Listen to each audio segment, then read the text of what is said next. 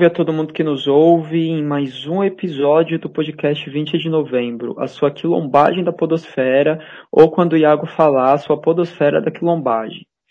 Estamos aqui mais uma vez para começar um episódio, mas um episódio atípico. Vamos ter então o nosso segundo episódio do Clarim, que é o quadro mais informativo desse podcast, onde a gente faz análises mais generalistas, fala de formas mais gerais sobre notícias, ok? É, o Clarim 2 aí tá marcando o, o, retorno, né, a volta do, do quilombo do podcast que, que estava aí é, escondido sobre as névoas desse Brasil. Aqui quem vos fala sou eu, Vinícius, a pessoa que está aqui desde que tudo era mato, e aqui comigo para tocar o barco hoje, como sempre, como é de praxe, tem o Iago. Diga olá, Iago. Olá, galera, salve, salve. Estamos de volta, né? A gente teve um episódio aí de retorno. Para quem não ouviu, vai lá conferir. Inclusive, o Vinícius já deu a deixa aí de que a gente terá né, o quadro aqui, o Clarim, no nosso podcast. A gente vai trazer debates, informações muito necessárias para a gente. E estamos de volta no mês mais negro do ano, né? O Novembro Negro, marcando o nosso trabalho aqui no podcast, marcando o nosso trabalho nas redes. Se você ainda não segue as páginas do 20 de Novembro Cast, vai acompanhar o Twitter, o Instagram. Tamo junto, vamos lá que hoje a gente tem muita coisa para conversar, né, Vinícius? Com certeza, é impossível ser brasileiro e não ter muita coisa para conversar. Eu acho que a gente pode abrir de maneira mais geral, então começando com o tão famigerado, polêmico, o esperado todo ano, Novembro Negro, o mês em que muitos de nós recebem muitos convites para falar em vários locais. É, eu confesso que eu só recebi um, talvez eu não esteja sendo um bom negro este ano. É, o Papai Noel do 20 de novembro não chegou tão bem para mim. E um convite que eu nem aceitei, inclusive. é, mas enfim, né? É, eu, eu acho que para começar a falar do Novembro Negro, a gente tem que, acho que tem em vista alguns aspectos gerais aí do que a gente passou até aqui, né? E é muito legal que a gente chegou em mais um Novembro Negro e eu só lembrei disso agora. Isso significa um ano desse podcast. O primeiro episódio do 20 de novembro veio ao ar em 20 de novembro de 2020. Palminhas é... parabéns, né? Palminhas. Opa! Com certeza isso merece um evento de um ano de, de podcast. É, vamos, vamos, pensar em coisas. Mas acho que ó, é, a gente está para fazer um ano que esse podcast foi lançado. Eu acho que a gente passou enquanto pessoas por muitas coisas dentro deste um ano. Quando esse podcast foi lançado, no mesmo dia, o Beto Freitas, né, que foi um homem negro assassinado num Carrefour em algum estado do sul, que eu não lembro qual agora, né, assassinado por seguranças. Teve depois a polêmica do famigerado Comitê de Diversidade, que eu, eu prefiro reservar comentários, é, já passou, mas é, é, é, icônico se a gente pensar que no dia que esse podcast foi lançado, tivemos o caso do, do Beto Freitas, inclusive no, no segundo episódio do 20 de novembro, que veio ao ar 15 dias depois do 20 de novembro de 2020. É, tivemos aqui um poema em homenagem ao, ao Beto Freitas, né, é, dito por, por essa pessoa que vos fala, e que agora, um ano depois, é, se a gente pensar em saldos, no que a gente avançou diante de tudo isso, né, quantos outros Betos Freitas em Carrefours ou ruas da vida tivemos né, é, é, ao longo deste ano, ao longo desse um ano de, que chegamos até aqui, né? Então, entrando nesse 20 de novembro, né, eu queria que ter coisas boas para falar para todo mundo, mas é bem difícil, né? A gente teve mais inúmeros casos, é, como de Beto Freitas, a gente teve uma mulher que em Minas Gerais foi espancada recentemente pela polícia com uma criança de colo e outra criança no, segurando pela mão, que a gente vai comentar aqui também hoje nesse, nesse episódio.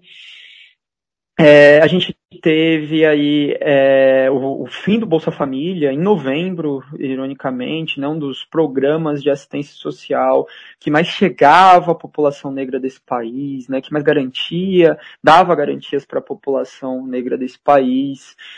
Né, a, a gente tem aí um, o aumento da vida, né, através do aumento do preço da comida, né, vida que está aumentando o preço, isso, né? Viver está custando caro. A gente tem cenas fortes de pessoas pegando é, resto de comida em caminhões de lixo, né? Interditando caminhões de lixo. A gente chegou nesse 20 de novembro vivendo o Brasil da Ilha das Flores, né? Como se esse país fosse o, o, o inteiramente o que a gente vê no, no filminho, né? A Ilha das Flores. Então eu acho que essas são as reflexões iniciais que eu trago pensando nesse 20 de novembro. Vou passar a palavra para o Iago para ver se ele tem alguma coisa é, mais positiva do que eu para falar aqui. Brasil, né? A gente está vivendo o Brasil de 2021, que é um Brasil ainda que não há justiça racial, que a gente ainda tem que enfrentar né, o, o, o racismo diariamente nessa estrutura que nos mata, que nos encarcera, que nos violenta de diversas formas, né? Que sustentam um sistema de exploração. Mas, Vinícius, a gente também teve uma coisa muito positiva nisso tudo, que é o lançamento do filme Marighella, né? Que para críticas positivas ou críticas negativas, tá aí, foi lançado é, como um símbolo também de resistência em meio a, a toda essa maré de violência, de repressão que a gente tem tido no Brasil e que, inclusive, sofreu boicote durante um bom tempo do governo brasileiro e que na camada de resistência agora está sendo lançado em vários cinemas do Brasil. Eu ainda não tive a oportunidade de assistir, porque infelizmente os cinemas aqui da minha cidade não trouxeram. Então a gente vai ter que buscar outros caminhos para poder ver. Então é sempre importante trazer isso como um ponto muito positivo para a gente em meio a essa atmosfera de luta é, que a gente tem tido. E Vinícius é, falou aí, né, comentou que ele recebeu apenas um convite de Novembro Negro. Eu estou quase no mesmo caminho, também recebi um único convite. Esse eu aceitei, porque era um convite muito bacana. Mas a gente está aqui, gente. Convidem a gente também para ir para as escolas, para falar, para, enfim, em diversos lugares do Brasil. Estamos à disposição. O importante é levar, levar a palavra né, do Novembro Negro, de Zumbi dos Palmares, nesse mês de tamanha importância. Para dar início ao nosso Clarim, também aconteceu e aí eu vou convidar o Vinícius para falar, né? Porque o Vinícius é expert nisso aí. É, acho que é, dá para a gente trazer um debate muito bacana. Aconteceu a Conferência das Nações Unidas sobre as mudanças climáticas né, esse ano e é, que dizem respeito ao que está acontecendo, principalmente em relação ao meio ambiente, em meio a mais uma pandemia é, de Covid-19.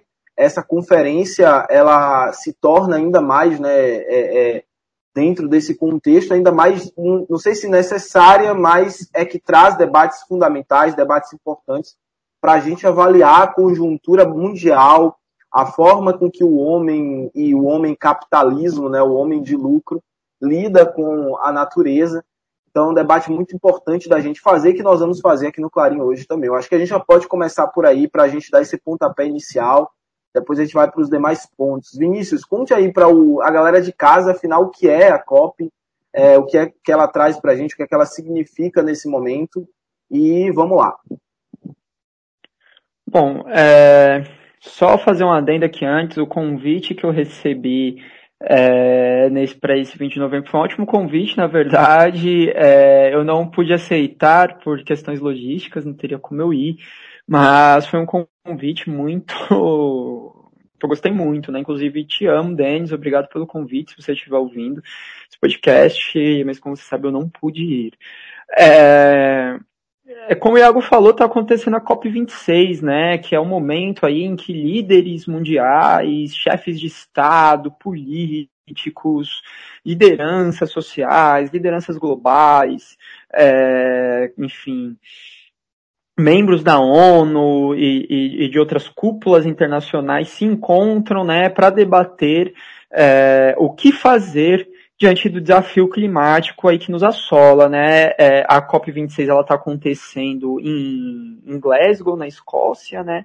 Está é, tá acontecendo nesse exato momento em que, em que falamos, né? Ainda está acontecendo e essa essa, essa, edição da COP, né, ela trouxe algumas coisas muito, muito importantes, tá? Aí só título de passagem, né, eu me lembrei que eu tinha esquecido, começou no dia 31 de outubro e vai até o dia 12, depois de amanhã. E já tem o texto final, né, é, que é um texto aí que traz várias ambições climáticas, é, várias ambições para se combater a mudança climática, é, mas que tem algumas pontas soltas ainda, né? Vamos lembrar que participando dessa, dessa COP não tinha só chefe de Estado, tinha também magnata de várias empresas, né? É, e, e, e se, eu não me engano, é, o tanto de jatinho que foi usado para se ir para Glasgow, na Escócia, participar da COP26, gerou o equivalente é, de 13 mil toneladas de, de gás carbono emitidos só para as pessoas chegarem lá, né? Assim, a, a reunião para discutir como frear a mudança climática causou um baita de um dano, né? Ambiental, né? A logística para o transporte para chegar lá, né? É, mas veja, a, a, COP, né? Ela significa é, é, cooperação entre as partes, né? Então, a, a ideia é chegar num consenso é, global, climático, para frear o Amargedon, que, que já é uma realidade, né? É, a, a, a, gente tem prazos bem curtos, né? A maioria dos prazos de redução de emissão de gás carbônico que a gente tem vão até 2030. E saiu várias análises, saíram várias análises interessantes que estavam apontando no, no sentido que o 1% mais rico da humanidade 1% mais rico da humanidade, provavelmente até essa, este ano, até essa, essa data, 2030, vai ter emitido mais da metade do que se prevê como emissões saudáveis de, de gás carbono para a atmosfera. Enquanto, por outro lado, a, a, os bilhões de pessoas mais pobres do mundo não vão emitir nem a metade do que é previsto como saudável. E como é que esse, esse 1% mais rico vai emitir tanto, tanto CO2? Bom, é, é, é, viagem de jatinho, é, são extravagâncias, é a, a, avanço predatório de, de, certas áreas industriais, é bilionário dando rolê no espaço, né? É, quando, a, a, viagem do, do Jeff Bezos ao espaço, que durou 11 minutos, eu não lembro o número exato agora, mas gerou um, um rastro de CO2 na casa das toneladas na casa das toneladas, para um bilionário dar um passeio de 11 minutos no espaço, né? E esse dano causado é, quer dizer, esse rastro deixado vai causar um dano real, né? Porque a, gente está falando, a situação climática no mundo, a gente já está falando de refugiados climáticos, a gente está falando de regiões do mundo nas quais a mudança climática já é completamente irreversível. Né? Tem local em que não se colhe mais nada que se planta e as pessoas estão fugindo para outras regiões, elas estão fugindo dessas regiões que são regiões agrárias, estão indo para grandes centros urbanos para viver na pobreza e na precarização, porque elas fugiram da sua vida no campo por causa da mudança climática. A gente está vivendo é, quase que um reboot do, dos cercamentos ingleses do século XIII, do século XIV, só que agora não é o Estado que está tomando terra, é o clima, pela ação né, desse 1% mais rico que está destruindo o nosso planeta é, pelo seu próprio desenvolvimento econômico. E aqui no Brasil a gente pode falar do agronegócio também, né, que sustenta toda essa, essa crise, esse projeto, na verdade, de destruição no meio ambiente. A gente não pode falar, por exemplo, de, da discussão da, do, da própria exploração predatória do meio ambiente é, sem a gente refletir, por exemplo, sobre justiça é, racial também. Tem um post da Coalizão Negra por Direitos que eu achei sensacional, porque trouxe essa questão em meio ao acontecimento da COP na, nas redes sociais, que é a justiça climática. Sem justiça racial é o novo colonialismo. Então, coloca algo também para refletir, para pensar, não só para quem está estruturando ou pensando essa exploração predatória, mas também para os próprios movimentos, partidos, organizações que estão mais à esquerda, que estão pensando por um viés mais progressista, que faz esse debate ecológico, mas não pensa nessa questão racial como fundante também desse debate.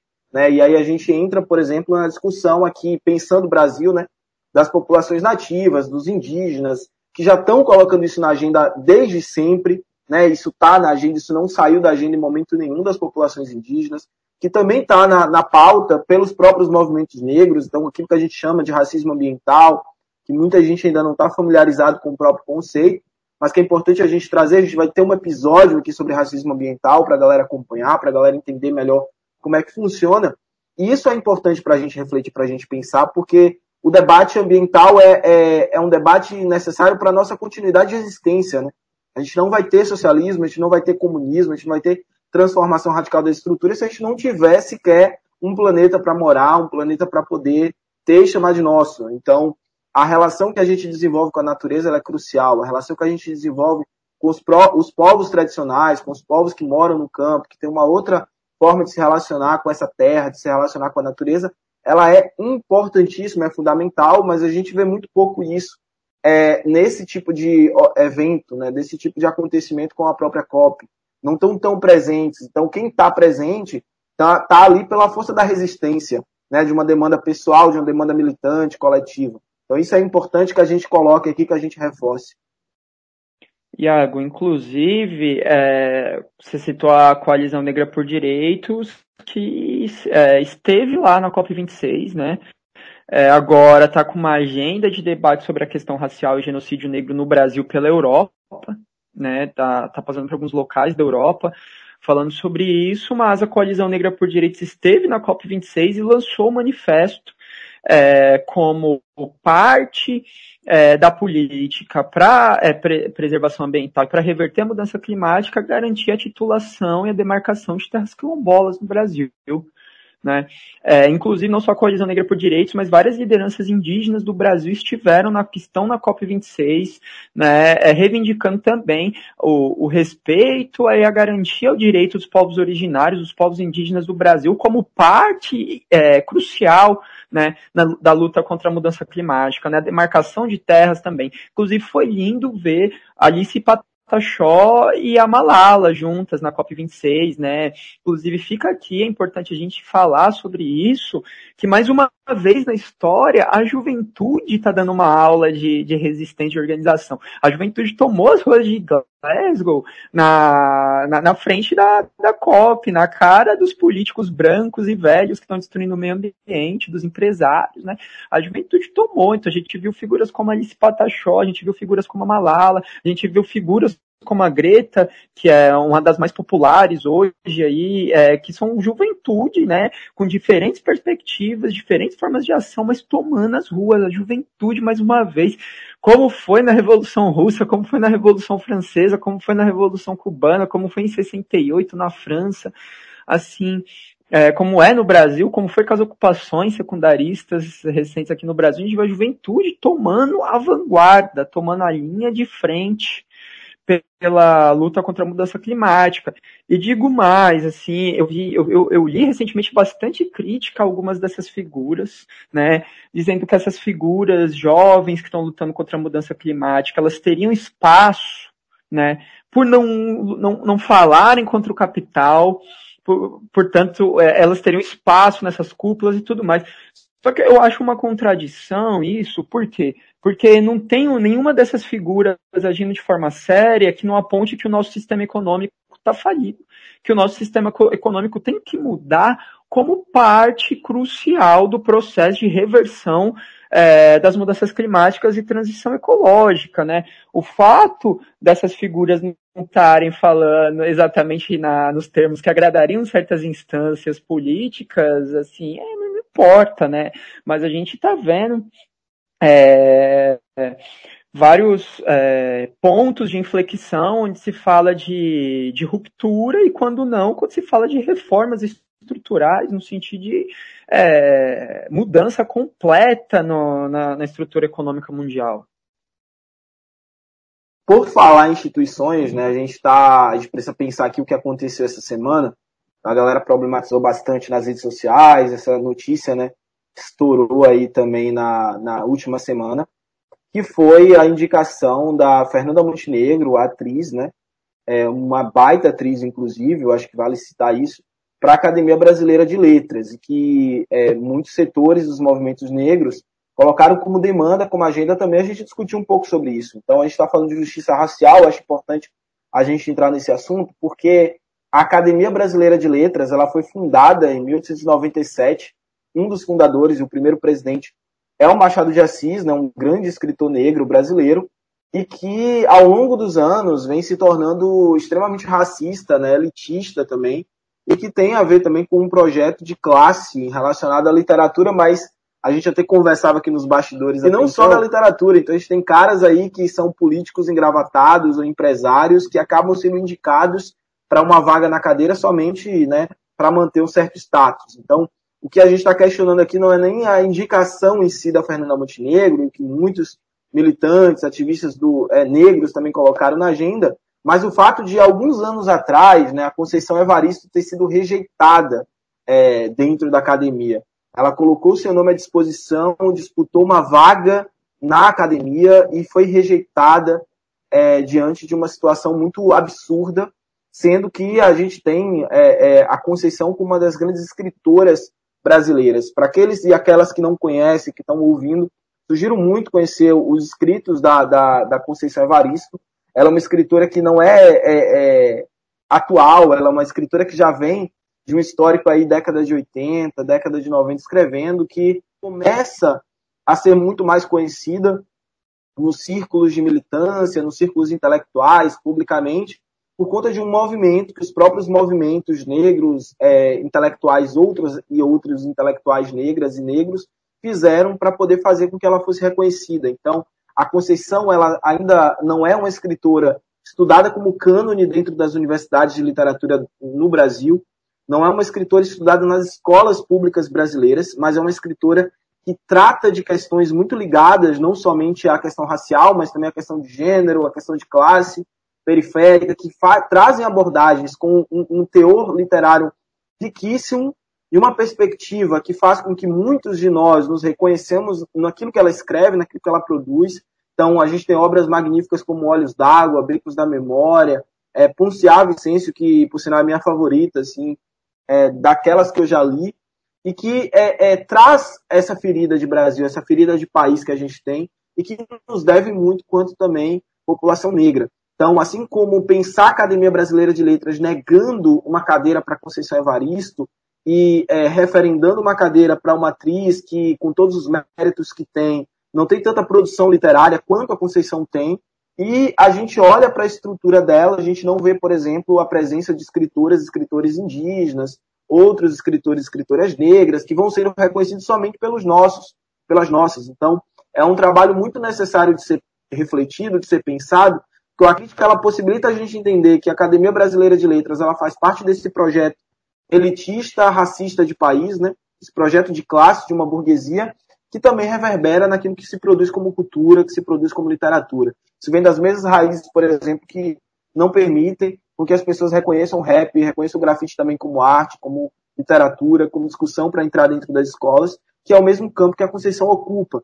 Então, é por que, que a memória né, é, de, de vários escritores e escritoras, como por exemplo a Carolina de Maria de Jesus, não é trazida como parte desse projeto literário, desse projeto cultural de país? Por que, que tantos e tantas escritoras indígenas, negras, como a própria Conceição, que ainda está viva, produzindo, aí não são reconhecidas e não são trazidas? Então, é para a gente refletir, pensar sobre esse projeto que a gente tem de Brasil.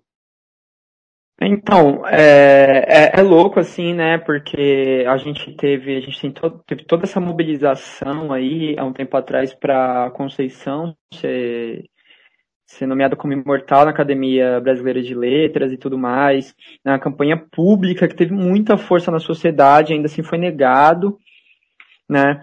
É, e aí a gente teve recentemente a nomeação da Fernanda Montenegro, né? Que é uma artista incrível, enfim, poderosa, assim, é, mas que é, não está necessariamente no campo da literatura, né? Ela tem uma, uma obra, ela tem uma atuação consolidada em outro campo, né? é, que é o campo da, da dramaturgia, da, enfim, da atuação, e foi imortalizada na Academia Brasileira de Letras, sobretudo é, com, a, com, com, com o pressuposto de que não importa se a pessoa não é necessariamente um escritor como principal como principal ofício, por assim dizer, basta a pessoa ser incrível numa área e ela ter escrito algum livro, né?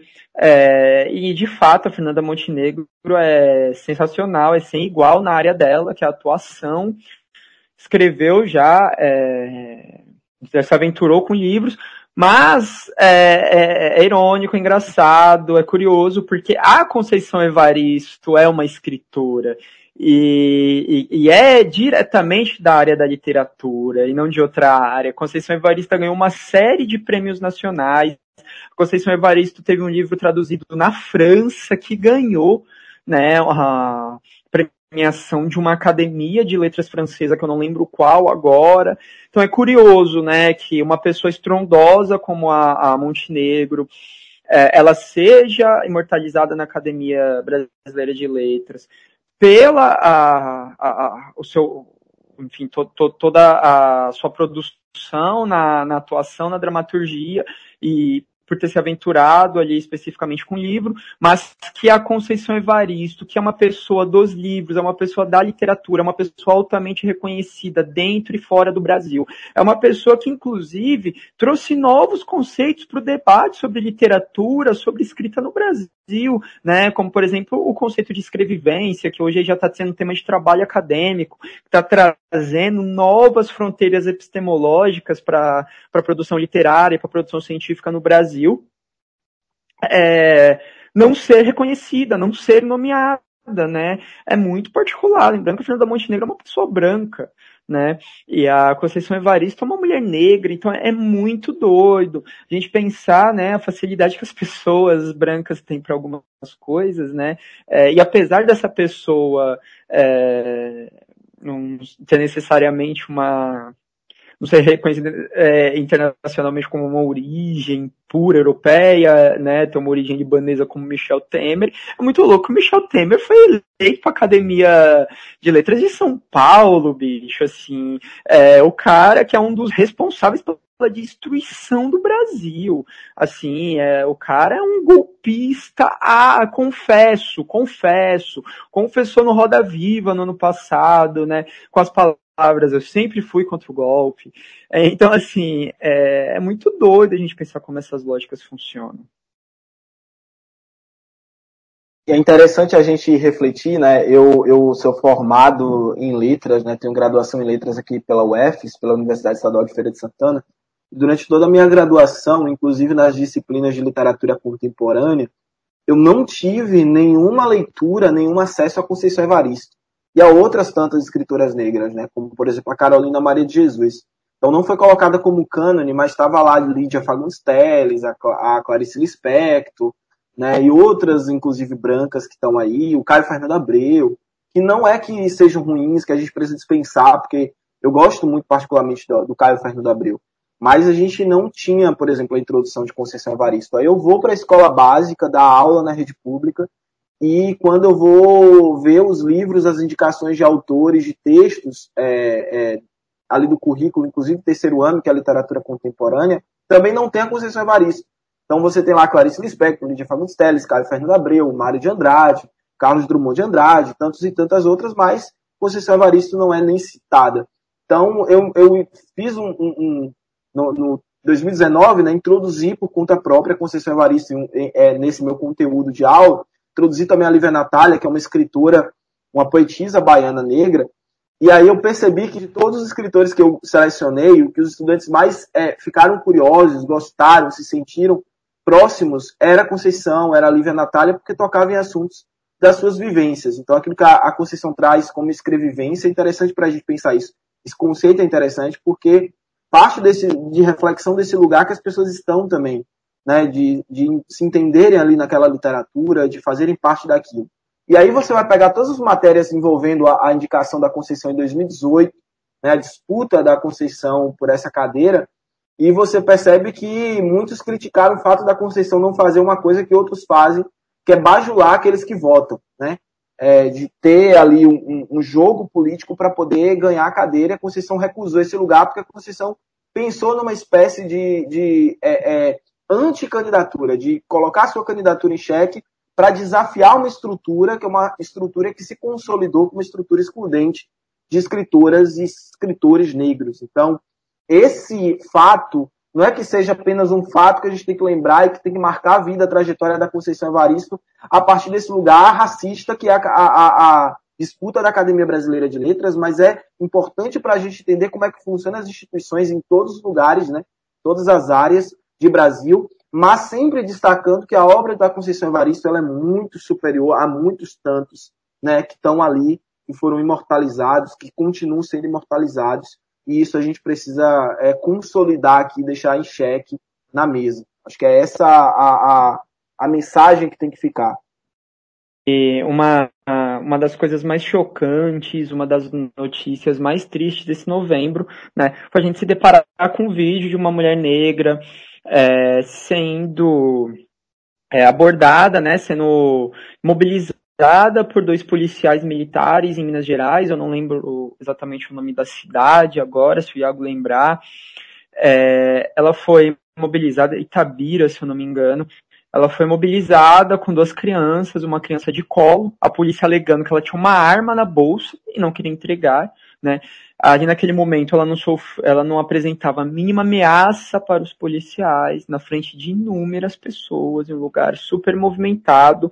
A polícia jogou ela no chão com uma criança de colo, enquanto a, a, a, é, colocava é, de canto ali uma outra criança, que era uma criança ainda pequena, mesmo que não de colo, com quem ela estava também. E depois de imobilizar a mulher no chão, eles, é, o policial se coloca sobre o pescoço dela no mesmo golpe que foi usado na morte de George Floyd, né?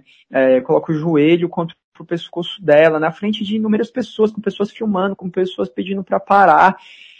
O, o, a, a polícia não pensou duas vezes assim antes de fazer isso, né?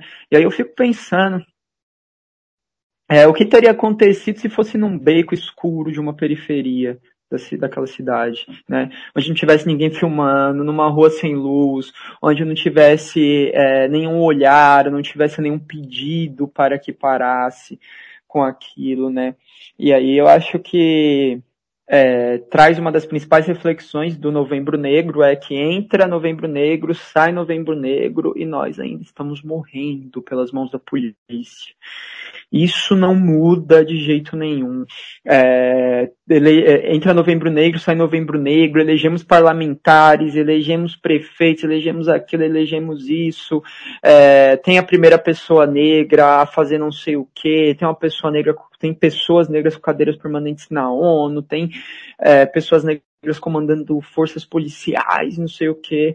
E entra novembro sai novembro, nós continuamos morrendo pelas mãos da polícia. Não aconteceu em Itabira, no né, interior de Minas Gerais, mas é uma situação que se repete em todos os estados do Brasil. Então, a gente vê notícias do tipo na Bahia, é, em São Paulo, Rio de Janeiro, Rio Grande do Sul, em todos os estados a gente vai ver notícias muito semelhantes que dizem respeito a, a uma, acho que um debate muito importante de ser feito, que a gente precisa aprofundar mais. Infelizmente, a gente tem muitos muitas pessoas que se negam a fazer esse debate publicamente, que é o da, do papel da polícia diante da, da do sistema que a gente está, né? Eu acho que pensando a polícia como uma instituição que está ali, sobretudo para defender o Estado, e o Estado é, é o Estado é, como entidade, né, como instituição máxima, mas pensando também o estado das coisas, né, a normalidade das coisas que ele é responsável por tentar manter, por tentar adequar, a gente tem situações que vão se é, tornando ainda mais é, visíveis aos nossos olhos e que isso diz respeito ao momento que o sistema capitalista passa, de reorganização das forças produtivas, de reorganização do modo de exploração, que faz com que muita gente né, é, tenha que se virar para botar comida na mesa, tenha que se virar para poder é, é, é, pagar as contas de casa e que nem sempre vai conseguir um emprego, nem sempre vai conseguir um trabalho que dê conta disso. A gente está falando de um país que tem, em média, 14 milhões de desempregados, né, um número que tem aumentado é, mensalmente, anualmente, e que revela é, feridas de um Brasil extremamente colonizado ainda. Então, quem vai, obviamente, é, é, é, ser afetado né, por essa estrutura são majoritariamente as pessoas negras. E aí eu, eu vejo, por exemplo, a galera comentando de que, é, ah, é, se ela roubou, se ela cometeu tal ato, né, a polícia fez certo e tal, não sei o quê, pá. Para além da atitude que foi extremamente violenta, é muito curioso que as pessoas se liguem na, na ideia do Estado que vai é, é, responder àquela situação nesse momento, em que acontece uma quebra do pacto né, da lei mas que não se liga no Estado na ausência de condições mínimas e básicas para aquela pessoa ali precisar sobreviver para aquelas crianças. Ninguém pensa no Estado pensando, por exemplo, a educação, ninguém pensa no Estado pensando no alimento que não chega na mesa, ninguém pensa no Estado quando se corta, quando se acaba com um dos maiores projetos, como o Vinícius citou aqui no exemplo, que é o Bolsa Família, um projeto é, é, é, que ajuda diversas famílias, que é o que faz com que diversas famílias tenham que comer pelo menos uma refeição durante o dia. E ninguém se liga no Estado quando os preços dos alimentos estão absurdos. Então, é, se pensa muito mais nesse Estado como, como Estado repressor dentro de uma conjuntura de exploração do que no Estado de direito. Então, o neoliberalismo tem acabado com isso. O neoliberalismo tem afetado muito a noção de um Estado de direito que a gente nunca teve plenamente, mas que consegue garantir né, é, é, na disputa com os movimentos sociais, com as organizações à esquerda, o mínimo do mínimo. Então, a gente tem direitos sociais sendo, é, sendo suprimidos nesse momento do país. Né? Então, aquilo é, é, resultado disso. Essa situação escancara um pouco disso. Então, é, como pensar um Brasil, como pensar um país que seja diferente é, em relação a essas questões, que não passe por a gente pensar é, com centralidade também a questão racial. Né? Eu acho que esse é o grande desafio que a gente tem. Eu acho que a questão racial ela passa, por exemplo, da gente analisar qual o papel da polícia. Não dá para reformar uma polícia que foi feita justamente para fazer o trabalho que ela faz. Né? Se a gente continuar no sistema que se autodestrói para se auto-reorganizar o tempo inteiro, ela vai precisar das forças de repressão, ela vai precisar da polícia. Então, a questão não é reformar, humanizar a polícia, isso não é possível porque a polícia ela responde a esse sistema. Eu acho que o grande desafio é a gente conseguir substituir essa lógica militarizada, essa lógica de policiamento, por uma outra lógica de vivência comunitária, de vivência social, de socialização. Eu acho que esse é o, é o grande objetivo que a gente tem e que não é uma utopia é, é, fora de qualquer lapso né, de concretude, de materialidade. Na real, é o objetivo que a gente tem para ser alcançado, para a gente começar a não fazer somente questionamento da instituição, quando acontece uma situação do tipo, né, como aconteceu em Tibira, mas é, é, quando, inclusive, a gente tem a sensação de normalidade, de segurança, e quando, na real, enquanto eu estou na sensação de segurança aqui na minha casa, tem jovem negro sendo assassinado, trocando tiro com a polícia, tem jovem negro sendo assassinado em quebradas, né, executados, tem é, situações de forjar é, um, um, roubo, forjar um, um tráfico para poder justificar a execução daquele corpo. Então, acho que essa é uma questão determinante para a gente. Me, me lembrou aqui muito uma frase, né? No, no capitalismo tudo muda é, para sempre permanecer igual. Eu não lembro exatamente quem é o autor dessa frase, é uma pessoa famosa, se eu sei, mas não lembro exatamente quem, é um autor famoso. É, mas veja, eu acho que o, o grande desafio que fica pra gente, principalmente nesse momento, né? Pensa, a gente está no momento de COP, a gente está no momento em que projetos de sociedade estão sendo pensados com urgência, novos modelos se fazem completamente urgentes para a gente continuar vivendo, né? É, e esses modelos eles também vão ter que responder a que tipo de projeto de segurança que a gente quer. Assim, eu, eu, eu, eu particularmente eu não tenho uma resposta para dar sobre isso. Acho que é um dos, um dos desafios do nosso século, né, que a gente está tentando fazer frente, né?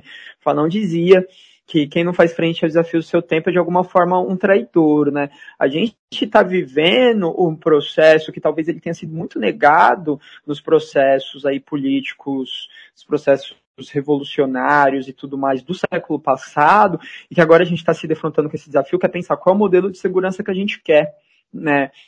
É, eu acho que um dos grandes pontos que, que trouxe esse debate e que tornou isso uma questão universalmente atual foi a forma como emergiu ah, no ano passado o Black Lives Matter né, no, nos Estados Unidos, que em um levante popular contra o assassinato de algumas pessoas negras, uh, conseguiu se derrubar um departamento também de polícia de uma cidade inteira, assim, e obrigar a sua casa legislativa a pensar um outro modelo de segurança, um outro modelo de policiamento, o que for, o que seja, né? Mas a gente está no momento em que a gente está pensando novos modelos de vida em sociedade. E ignorar a pauta da segurança pública torna impossível fazer isso. né? Torna impossível fazer isso, porque a coisa é emergente. É tão emergente quanto o fato de que o mar tá, o nível do mar está se elevando cada vez mais e com o tempo, é, cidades é, costeiras como Rio de Janeiro, cidades com forte presença de água como Veneza vão sumir na água. É tão real quanto isso o fato de que todo dia, toda hora, em todo lugar do mundo, uma pessoa é morta, uma pessoa é violentada por uma força de segurança diferente, em países diferentes, por razões diferentes. Então, é, é uma mulher negra em Itabira, no interior de Minas Gerais, é um palestino em Jerusalém, é um, uma pessoa negra nos Estados Unidos, é o que for em qualquer lugar do mundo, alguém está sendo violentado por uma força de segurança pública. Então isso aqui a gente está falando de desafio global. Né? A gente está falando de um desafio, se a gente quer pensar futuro, a gente vai ter que pensar segurança pública. Inevitavelmente a gente vai ter que pensar questão racial. E por falar de questão racial, por falar de polícia, né, por falar de forças de segurança, de autoritarismo, é, a gente vai terminar o nosso Clarim comentando aqui sobre o filme Marighella, né? Que lançou é, nesse, nessa, nessa penúltima semana no Brasil inteiro, nos cinemas do Brasil. Era um filme que já havia sido comentado muitos anos antes do próprio lançamento aqui no Brasil. Já havia sido lançado também em outros países. Aqui no Brasil teve o boicote, toda a situação do governo que impediu que fosse lançado é, de direção do Wagner Moura, né, e tal, e que infelizmente eu ainda não assisti, estou ansioso para assistir. Quem sabe a gente não faz, né, Vinícius? Um futuro episódio aqui falando é, exclusivamente do filme, quando a gente já tiver assistido, mas no momento a gente pode dar um, uma luz aí sobre o que está sendo discutido, sobre o que está sendo falado sobre o filme, é, e também sobre quem foi esse importante cara para nossa história.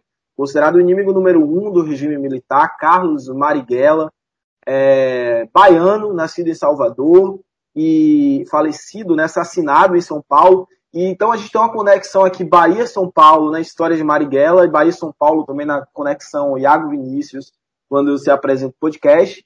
E aí vamos falar do filme. É, você já assistiu, Vinícius, o filme? Já, já assisti o filme, Wagner Moura oh, me perdoa. Wagner Moura me perdoa assistindo vazamento. É, eu assisti o filme e, assim, acho que o filme traz várias questões, né? É, mas eu, eu queria comentar uma coisa. É, é, eu passei. Spoiler, sem spoiler pra galera não cancelar aqui o, o, o né, o, o seguido do nosso podcast. Até eu vou cancelar, viu? Zoeira. É, não, não, não, não, não, vai, não vai ter spoiler, mas eu, eu queria comentar que eu ouvi uma entrevista do Wagner Moura, né? O, a, as duas estreias do filme aconteceram numa ocupação do MST, as estreias aqui no Brasil, né? numa ocupação do MST e numa ocupação do MTST. É, e o Wagner Moura, numa entrevista, ele falou que isso se dá pelo fato de que ele quer que o filme seja visto pelas pessoas por quem o Marighella lutava, né? É, e aí, eu, eu vi essa entrevista e eu pensei, olha, não, não dá para resistir. Passei o filme para alguns alunos meus do nono ano, é, aqui da Rede Estadual de São Paulo. E é, é, aí eu queria relatar uma situação específica que eu acho assim muito incrível, que, que eu, eu até vou até deixar uma dica cultural aqui. Ouçam é, Pretos de Classe como Marighella, do camarada Janderson, Primitivo e THC das Ruas. Música, aí musicão assim, lançado dias atrás sobre o Marighella, no momento que todo mundo tá falando de Marighella. Eu, eu, tive o prazer de participar do, do evento de lançamento, fiz uma fala sobre Marighella, uma coisa que eu falei lá é o seguinte, o Marighella ele é universal para o mundo, e o Marighella tinha muito esse internacionalismo, né? O Marighella ele falava, eu sou, o que eu estou fazendo é o que fazem os jovens no Vietnã, é o que fazem o, o, os jovens é, na China, é o que fazem os jovens na Rússia, é o que fazem os Panteras Negras e tal, né? É, é o, o, e aí pensando no quanto o Marighella é universal para as lutas, eu dou aula numa escola que é ocupada majoritariamente por imigrantes refugiados, né, aqui em São Paulo, no centro de São Paulo.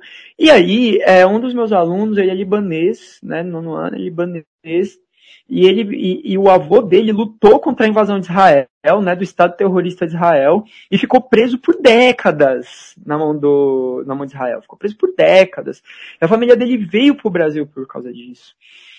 E simplesmente assim o, o, o menino teve uma hiperconexão com Marighella, né? E, e, e, já tinha acontecido em aulas sobre resistência à ditadura militar no Brasil, correlações entre o avô dele por exemplo, Marighella, por exemplo, Carlos Lamarca, por exemplo, a própria Dilma, que lutou com 19 anos na guerrilha contra a ditadura, né? Dele ver uma correlação entre esses militantes no Brasil e o, o avô dele, que lutou, resistiu, foi um herói contra a invasão do Estado terrorista Israel no Líbano.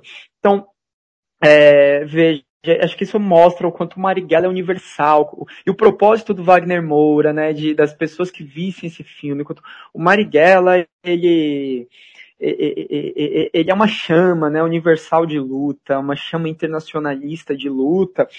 E eu vou comentar só duas coisas sobre o filme para não dar spoiler.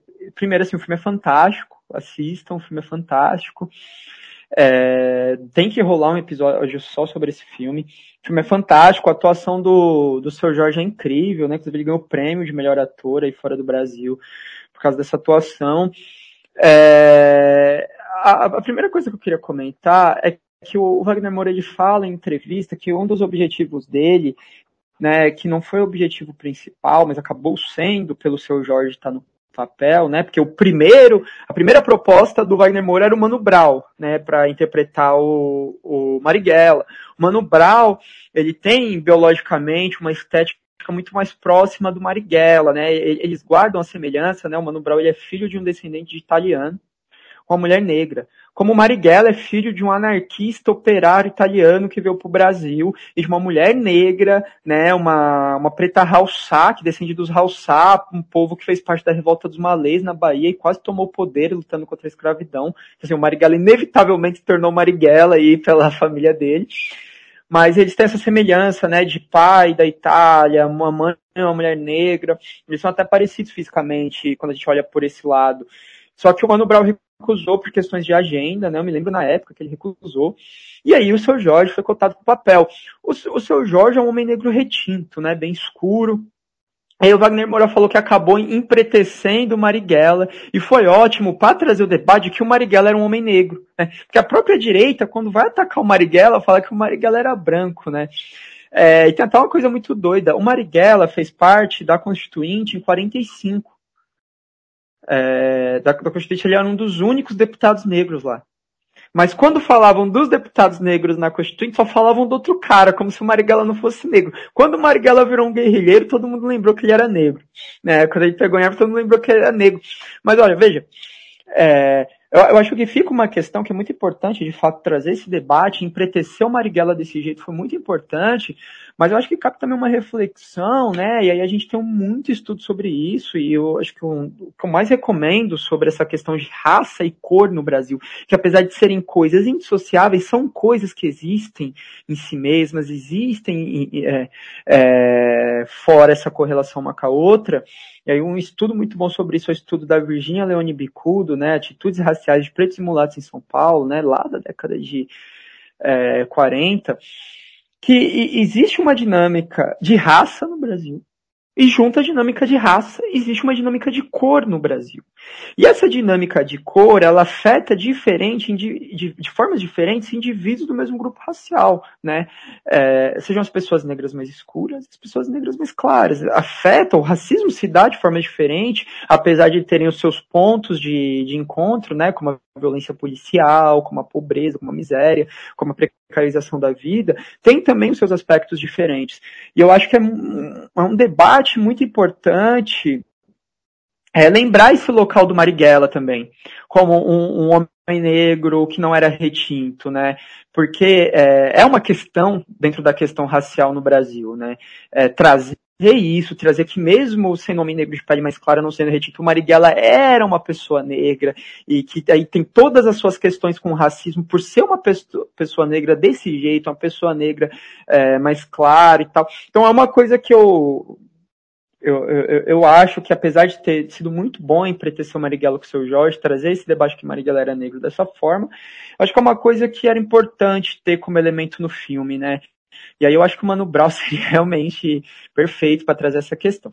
A segunda coisa que eu trago sobre o filme é Não vou dar spoiler nem nada, mas só digo.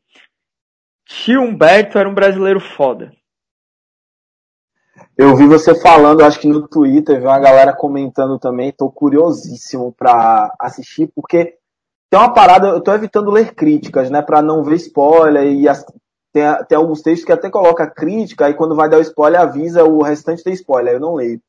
Mas tem uma coisa que eu acho muito importante de citar, é, quando é, teve o lançamento de Luiz Gama, que eu assisti Luiz Gama, que foi a primeira coisa que eu pensei, eu falei, pô, a importância que a gente tem de ter um cinema nacional, não só cinema, né? Eu acho que as plataformas de streaming também podem fazer isso é, muito bem, de da gente ter mais obras cinematográficas é, que pensem esse lugar, repensem esse lugar do, do herói né, brasileiro e que tragam, por exemplo, personagens que foram negros, que foram negras e que, de certa forma, foram muito é, é presentes para o seu tempo, muito revolucionários né, em relação a, a, ao seu tempo.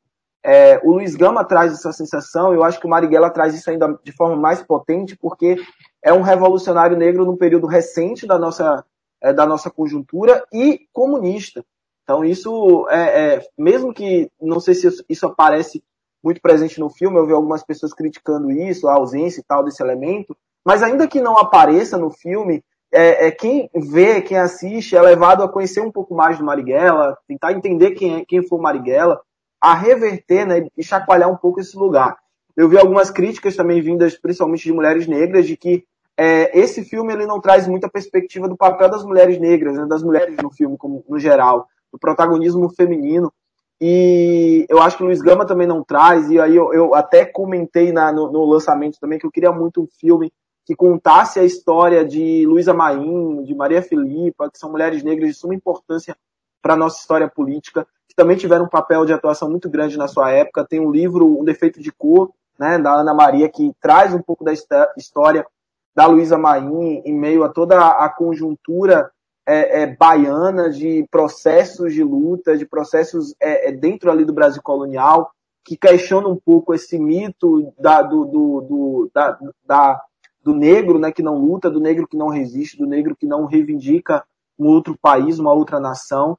Então isso eu até acho que eu sonho com um filme que talvez traga a independência da Bahia aí como como um elemento massa. Imagine aí três mulheres protagonizando um processo de independência de batalha, expulsando os portugueses, seria fantástico. Então acho que esse papel que o universo cinematográfico pensando uma um, um, um outra característica que não é comum também tanto no cinema brasileiro, eu acharia fantástico que a gente começasse a produzir a partir desse lugar então, Marighella ele é um passo muito grande nesse sentido.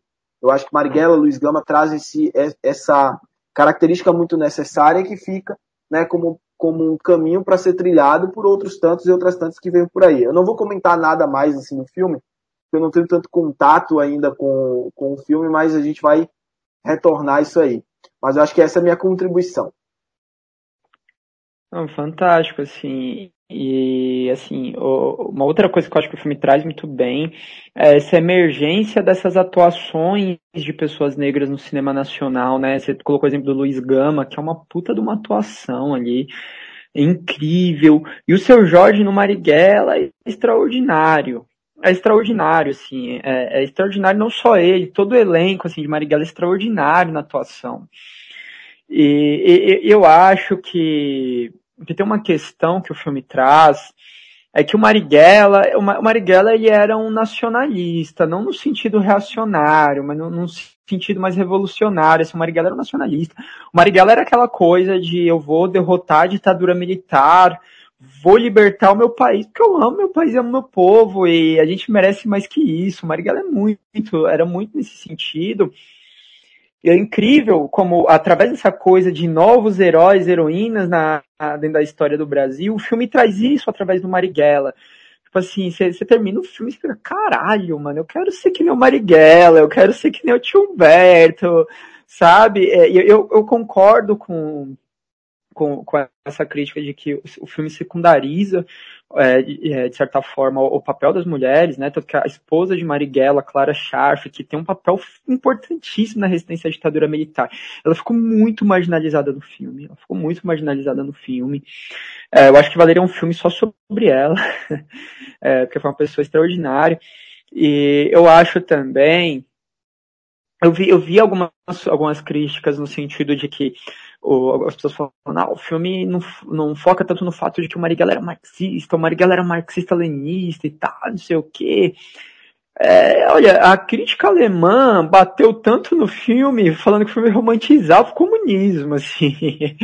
É, mas no, no, sentido, assim, de uma obra para se pensar o Brasil, para se pensar o povo brasileiro, uma obra, assim, para para fazer jus, para fazer justiça à figura de Marighella, fazer justiça à história do Brasil, eu acho que cumpriu o seu papel totalmente, assim.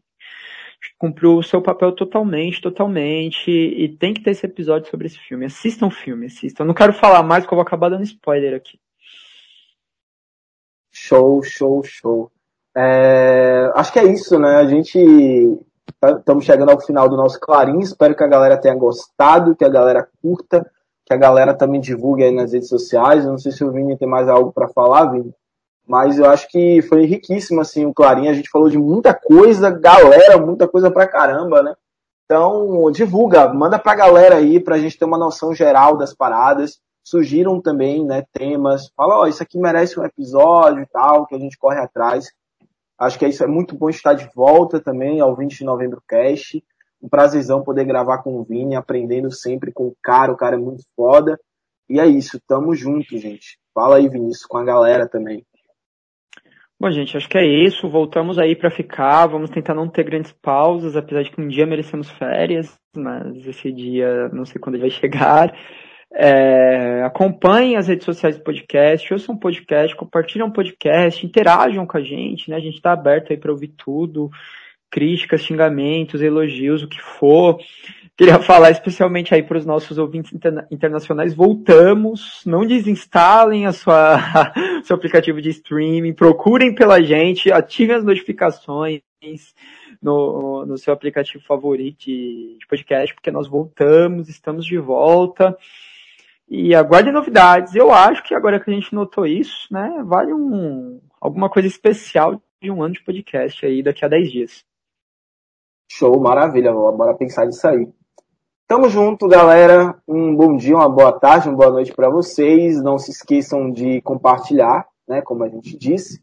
E é isso. Até o próximo episódio, até o próximo Clarim também. Tamo junto.